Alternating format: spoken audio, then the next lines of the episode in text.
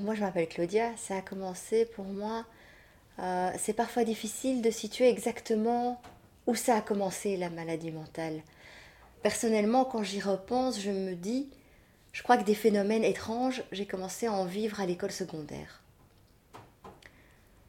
Donc je, me souviens, euh, mon père est décédé quand j'avais 16 ans, dans des circonstances assez dramatiques. Et après ça, c'est vrai que je, je commençais à me conduire bizarrement. Je commençais à venir à l'école avec ces, vestons, habillés avec ses vêtements. Euh, je me souviens de, choses étranges, de, de, circonstances où je devais aller chercher quelque chose d'écrit ou quelque chose. Et, je me perdais dans l'école. Et il, se passait, on me retrouvait deux heures plus tard euh, dans l'escalier. Et moi-même, je ne me souvenais pas de ce qui s'était passé. Donc voilà des choses un peu bizarres. Et puis, euh, donc, je suis entrée à l'université. Et c'était difficile aussi. Je sentais que ça, ça n'allait plus très bien, sans très bien m'en rendre compte euh, moi-même non plus. Je crois que le malheur, c'est qu'à cette époque-là, j'ai pas eu de suivi du tout. J'ai pas vu de psy. Euh, donc, ça a continué à empirer. et puis, j'ai quand même réussi à terminer l'université. Et par exemple, je me souviens d'une chose à l'université, c'est que je commençais à ne plus me voir dans les miroirs quand je me regardais dans une glace, je voyais le visage de quelqu'un d'autre. Et ça changeait chaque fois. C'était chaque fois quelqu'un de différent. Et donc je trouvais ça amusant. Je faisais exprès de passer devant les miroirs pour voir quelle tête ça allait être cette fois-ci. Mais ça n'a jamais fait tilt de me dire s'il y a quelque chose de pas normal là-dedans. Euh, puis j'ai terminé l'université, j'ai commencé à travailler et j'ai travaillé très dur. Euh, j'étais avocat stagiaire. Euh, donc je travaillais énormément, je gagnais très peu d'argent. J'étais en fait objectivement dans un état de, euh, de précarité euh, financière. J'avais à peine de quoi manger, mais je dirais qu'à cette époque, la, la psychose a un peu pris le relais. Donc j'avais pas faim. Donc je me sentais, j'avais l'impression d'avoir tout ce qu'il me fallait parce que j'avais besoin de rien. Et j'ai commencé à me fatiguer de plus en plus jusqu'au moment où j'ai atteint, je crois, le point de rupture. Et là, ça s'est passé très vite. Ça s'est passé en, en quelques heures je dirais en 2-3 heures. Euh, j'ai ressenti une angoisse énorme, j'avais jamais rien vécu de tel. C'était tellement euh, horrible comme angoisse que à ce moment-là, je me suis dit, euh, je sais pas ce que c'est, cette chose, mais je refuse de vivre avec ça. Si dans deux heures c'est pas passé, je me tue. Et c'est assez marrant de me dire que finalement j'aurais vécu presque 20 ans avec cette angoisse et finalement je m'y suis habituée.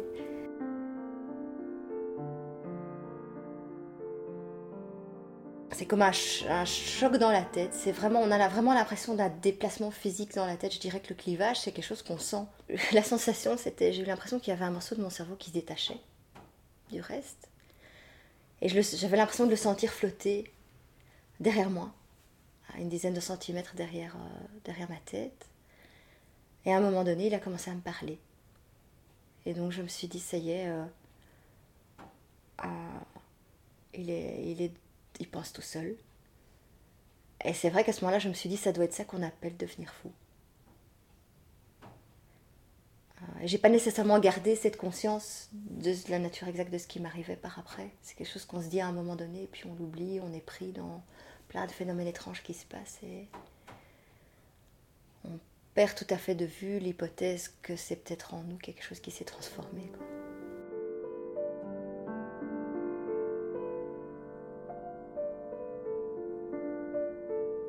Je me suis rendu compte que tout était devenu différent autour de moi. Il y avait quelque chose d'étrange qui n'était pas comme d'habitude à tout, au monde. Euh, et donc c'est vrai que le premier réflexe, c'est de se dire, ah ben c'est le monde qui a changé. On n'a pas du tout l'idée de se dire est-ce qu'il y aurait quelque chose qui aurait changé chez moi qui expliquerait ça. Euh, voilà, donc ça, ça a été le premier, euh, le choc psychotique, comme on dit. Et à partir de là, ben, j'ai vécu plein de, plein d'hallucinations, plein de phénomènes étranges. Et puis j'ai eu ce, phénomène des, voix, c'est-à-dire que ma pensée pensait toute seule. Il y avait une partie de ma pensée que je contrôlais comme d'habitude, et puis il y en avait une qui, euh, qui avait pris sa liberté, qui, qui travaillait toute seule, qui parlait toute seule. Euh, voilà. Et ça a commencé par euh, quelques voix, et puis au fil des années, ça a été de plus en plus. Plus en plus de voix, jusqu'au moment où c'est plus possible de d'attribuer la voix à telle ou telle partie ou tel ou tel personnage. Il y en a tellement qu'on est tout à fait noyé.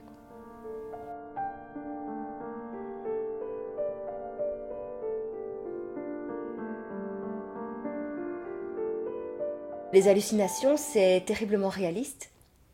Et ce sont des visions et des, euh, des sons ou des voix qu'on entend avec une grande importance, je dirais. Ça s'impose. Et donc on est pris par ça. On est entraîné par ça et on n'a pas de raison de penser que ce n'est pas vrai. Euh, quand tu vois quelque chose, tu, ne te demandes pas si c'est vraiment là ou pas. C'est la même façon. Donc c'est après en se rendant compte qu'on on est sujet à des hallucinations. C'est à ce moment-là que j'ai commencé à me dire, bon, je devrais être prudente quand il se passe quelque chose parce que je ne suis pas entièrement sûre que c'est, c'est dans la réalité.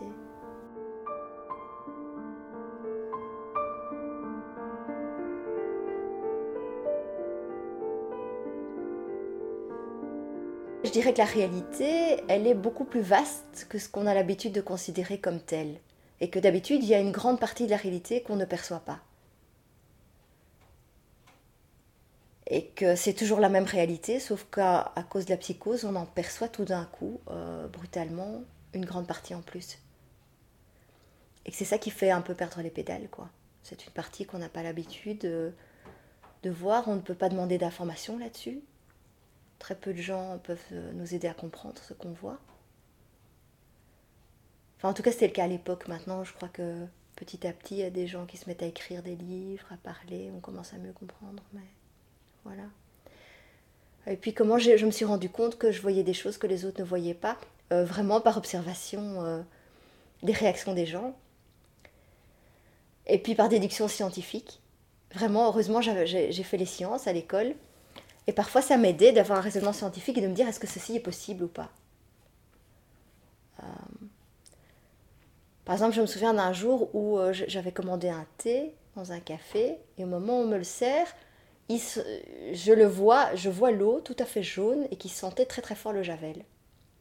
Et je me dis mais comment est-ce qu'ils peuvent me servir une tasse d'eau de javel chaude? Ils veulent me tuer, sont des assassins dans ce café. Euh, mais comme je savais que j'étais psychotique, j'ai pas osé réagir. J'osais pas. Euh, je me suis dit, je vais prendre cette tasse de café et la verser sur la tête de la, bonne femme en disant, j'appelle la police, quoi. Vous, êtes, euh, êtes une meurtrière en puissance. Et puis je me suis dit, oui, mais non, si, si jamais c'était pas, c'était pas vrai. Et donc je savais pas quoi faire et j'ai quand même bu.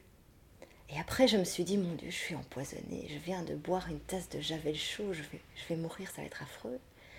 Et puis il se passe rien, il se passe rien. Et donc j'ai commencé à réfléchir, à me dire, si on boit une tasse d'eau de javel, dans quel délai est-ce qu'on sent les, les, effets normalement? Et deux heures plus tard, je me suis dit que si je sentais toujours rien, c'est que c'était bien de l'eau.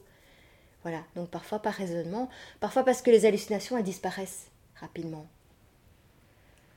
Donc ça m'est déjà arrivé de voir des gens, euh, j'étais dans le métro et tout d'un coup, il y a une, une jeune fille qui se penche vers moi, qui me dit quelque chose de vraiment très étrange. Et au moment où je veux lui répondre, ben, je me rends compte qu'elle n'est plus là. Donc je me suis dit, voilà, ben, elle n'était pas là, quoi.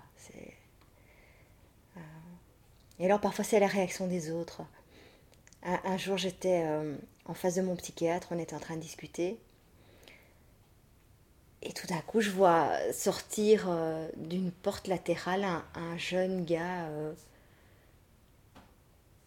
et il avait les jambes tout à fait brisées en mille morceaux. Donc c'était très très impressionnant. Et je lui dis, euh, je, dis mais qu'est-ce qui vous est arrivé euh, Qui êtes-vous Etc. il commence à me parler. Je commence à discuter avec lui et puis je me dis mais que faire pour l'aider, le pauvre? Et donc je me tourne vers mon psychiatre en, disant, en me disant il est médecin, il va, il, va, il va aider ce jeune homme. Et puis je vois que le psychiatre me regarde moi. Et je me suis dit oui.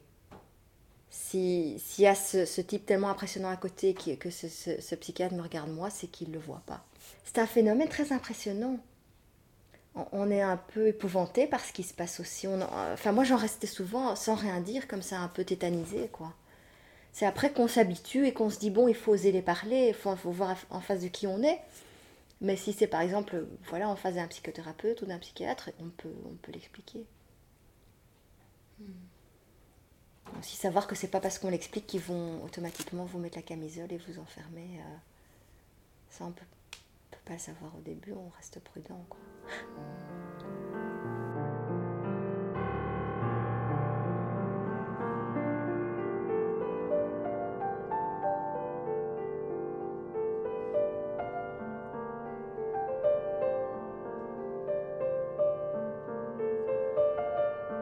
Elles sont arrivées avec, euh, je dirais, tout un délire qui allait avec.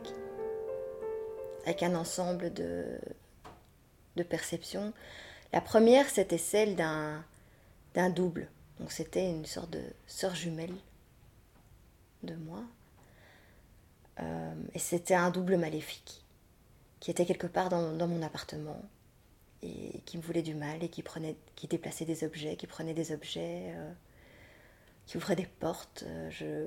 Moi, avec le recul, je suppose que c'est moi qui déplaçais les objets, qui m'en souvenais plus, ou qui laissais les portes ouvertes et qui m'en souvenais plus. Mais voilà, à l'époque, ça me paraissait clair qu'il y avait quelqu'un dans l'appartement. Et ma peur, c'est qu'elle voulait me jeter hors de, chez moi et, fermer la porte, me jeter à la rue. Et donc voilà, ben ça, la voix c'était elle. Et puis c'est devenu, euh, il y a eu d'autres voix. Les voix changent, hein. c'est pas tout le temps les mêmes. Donc il y a eu un moment, par exemple, où je les avais, j'avais essayé de vraiment bien les identifier, les lister. Et là, j'avais distingué euh, trois personnages. D'une part, il y avait ce qui me semblait être ma pensée à moi, ma voix à moi. Et puis, il y avait euh, la voix d'une sorte d'homme très agressif. Il y avait la voix d'un enfant. Il y avait la voix d'un espèce de personnage qui me faisait toujours faire des bêtises, qui me poussait toujours à sortir dans la rue, à me perdre, à aller n'importe où c'est pas toujours, il n'y a pas de timbre, enfin en tout cas dans mon cas, c'est, pas des voix que je perçois comme si je les entendais. C'est des voix que je perçois mentalement. Comme une, une sorte de parole télépathique dans ma tête, je dirais. Euh, et donc il n'y a pas de timbre de voix, ce qui fait que c'est pas très facile de, les identifier, de me dire ah, ah ça c'est tel qui a dit, ça c'est une autre voix qui l'a dit. Je suis parfois pas sûre de savoir si c'est la même qui a dit deux choses ou, ou pas. Je pense qu'à un moment donné, on est tellement clivé en tellement de parties différentes qu'il n'y a pas réellement une partie massive qu'on peut appeler moi, quoi. Et donc chaque, chaque voix correspond à des fragments, mais c'est tellement fragmenté que c'est plus qu'une foule.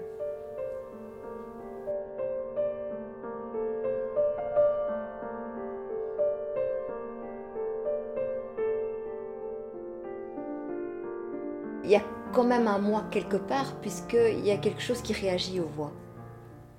Donc certaines voix sont très, euh, très sympas. Il y a des voix qui sont aidantes, qui sont bénéfiques. Euh, euh, qui sont vraiment des amis. Et puis, il y a des voix qui sont tout à fait, hostiles, qui me font une vie vraiment infernale. et donc, j'essaie d'une part les, voix qui sont dures de, de, de leur répondre. donc, grosso modo, sont des voix qui essayent toujours de... Elles sont très exigeantes avec moi. Tout doit être exactement comme elles disent. Euh, je dois avoir toutes sortes de qualités, je dois, euh, je dois pas être orgueilleuse, je dois pas être dépensière, je dois m'occuper des autres, je dois tout faire bien, je dois être... Euh, et à la fin, ça, fait tellement d'exigences que c'est impossible de satisfaire à tout ça. Et donc j'essaie de les tenir à distance en disant, écoutez, voilà, je fais ce que je peux. Euh, oui, donc j'essaie quand même de réagir. Et les voix amies, j'adore leur parler, mais le challenge, c'est de ne pas être trop non plus en train de parler avec les voix, parce que sinon, euh, euh, je sais pas si c'est très bon, parce qu'on finit très, très perdu à l'intérieur de soi-même, on n'est plus tellement dans le contact avec l'extérieur.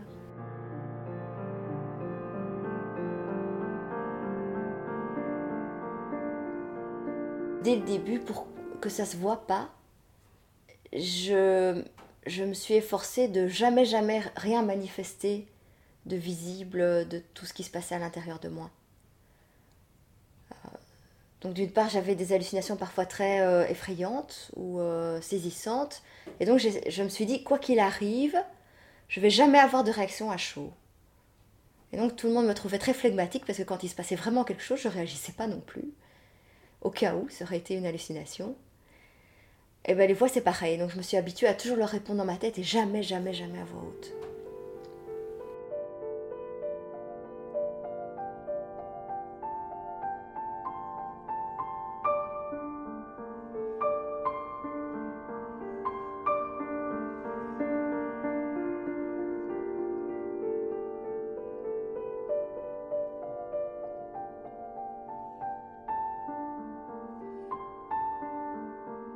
J'en parlais jamais. Jamais. Pendant, pendant, pendant 19 ans, j'en ai jamais parlé. Euh, même avec euh, ma psychothérapeute ou quoi, j'osais pas. Euh, et en fait, c'est vraiment en découvrant le groupe d'entendeurs de voix que, que je me suis dit, mais oui, pourquoi pas, en fait, on peut en parler. Déjà, en général, les voix disent surtout ne parle pas de nous, donc c'est déjà une interdiction qu'elles font. Et puis quand on se rend compte que si on passe outre l'interdiction, ben, elles font rien. Elles ont pas, à part nous faire peur, elles n'ont pas non plus beaucoup de pouvoir sur nous, c'est jamais que des voix.